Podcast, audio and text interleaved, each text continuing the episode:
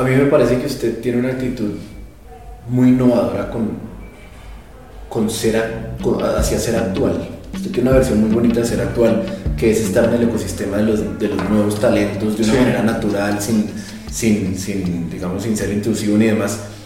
¿Cómo afronta usted el reto de ser actual en el 2019? Para usted, ¿qué significa ser actual? Ser actual es eh,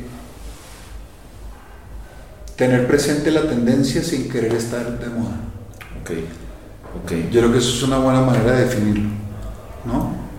Eh, tener presente la tendencia sin querer estar de moda. Yo no puedo pretender, yo estoy en el equipo de fútbol de papás del colegio de mi hija, ¿cierto? Nosotros no podemos ir a jugar con un equipo de, de 11 de Nueva Granada. Nos dan en la jeta. De acuerdo.